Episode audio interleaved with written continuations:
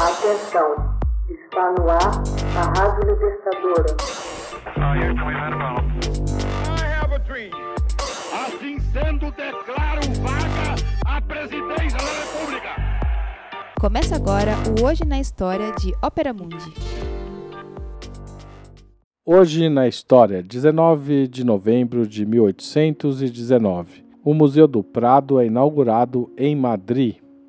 Em 19 de novembro de 1819, foi inaugurado o Museu do Prado em Madrid, uma das mais antigas instituições públicas do mundo destinadas às artes plásticas. No início, a casa contava com apenas três salas e 311 quadros.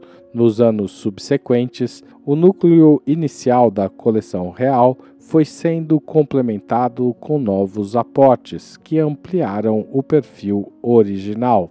O Prado não é um museu enciclopédico, ao estilo do Louvre de Paris, do Hermitage de São Petersburgo ou da National Gallery de Londres.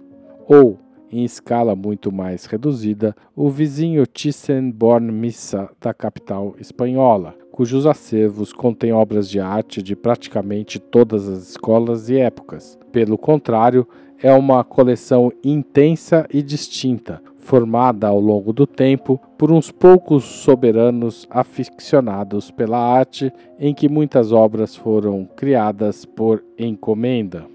Especialistas classificam o acervo do Prado como uma lição e inspiração inesgotável para novas gerações de artistas desde Manet, Renoir e Toulouse-Lautrec, que visitaram o museu no século XIX, até Picasso, Matisse, Dali, Francis Bacon e Antônio Saura, que dizia, aspas, este museu não é o mais extenso, e sim o mais intenso, ou seja, uma coleção de pintores admirados por pintores. Em 1785, o arquiteto Juan de Villanueva começou a desenhar os novos projetos para a construção de um museu de ciências naturais em Madrid.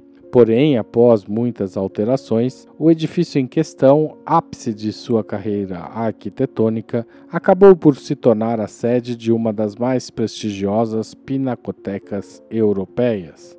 Com a chegada das tropas napoleônicas à Espanha e a subsequente Guerra de Independência no início do século XIX, as obras tiveram de ser interrompidas. O edifício em construção foi então utilizado para fins estratégicos e despojado de toda a sua estrutura, Começou neste momento a deterioração, que aumentou com os anos até que no reinado de Fernando VII, sua esposa Isabel de Bragança se dispôs a recuperá-lo para que não chegasse à ruína total.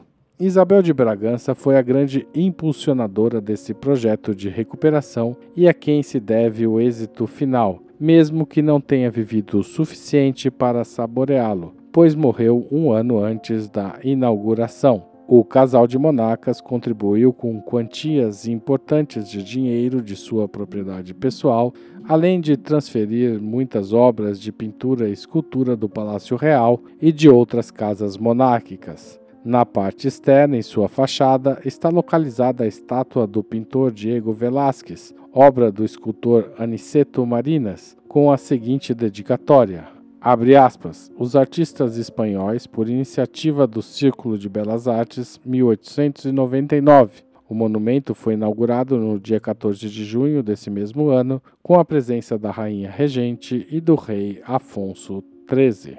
No Museu do Prado se encontram, entre outras obras-primas, As Meninas de Diego Velázquez, A Maja Nua e a Maja Vestida, de Francisco de Goya, A Glória, de Tiziano, ou Retrato Equestre da Rainha Margarida de Bartolomé Gonzalez, que mostra na personagem as duas joias mais famosas da coroa da Espanha, a pérola conhecida como peregrina e o diamante El Estanque, achado em Madrid e talhado por Jerome Trezo. Ali podem também ser encontradas as pinturas de Goya que decoravam sua quinta de Madrid, chamada de A Quinta do Sordo. O barão de Erlanger mandou demolir a casa da quinta e entregou as pinturas ao museu. O Museu do Prado abriga ainda outros grandes mestres da pintura, como Bruegel, Correggio, Albrecht Dürer, El Greco, Fra Angélico, Bartolomé Murillo, Franz Purbus, Rafael de Urbino, Rembrandt, Rubens Tintoretto, Roger van der Weyden e Francisco de Zurbaran. Hoje na história, texto original de Max Altman, locução de Haroldo Cerávulo, gravação Michele Coelho, edição Laila Manuelle. Você já fez uma assinatura solidária de Opera Mundi? Com 70 centavos por dia, você ajuda a imprensa independente e combativa. Acesse www.operamundi.com.br/apoio.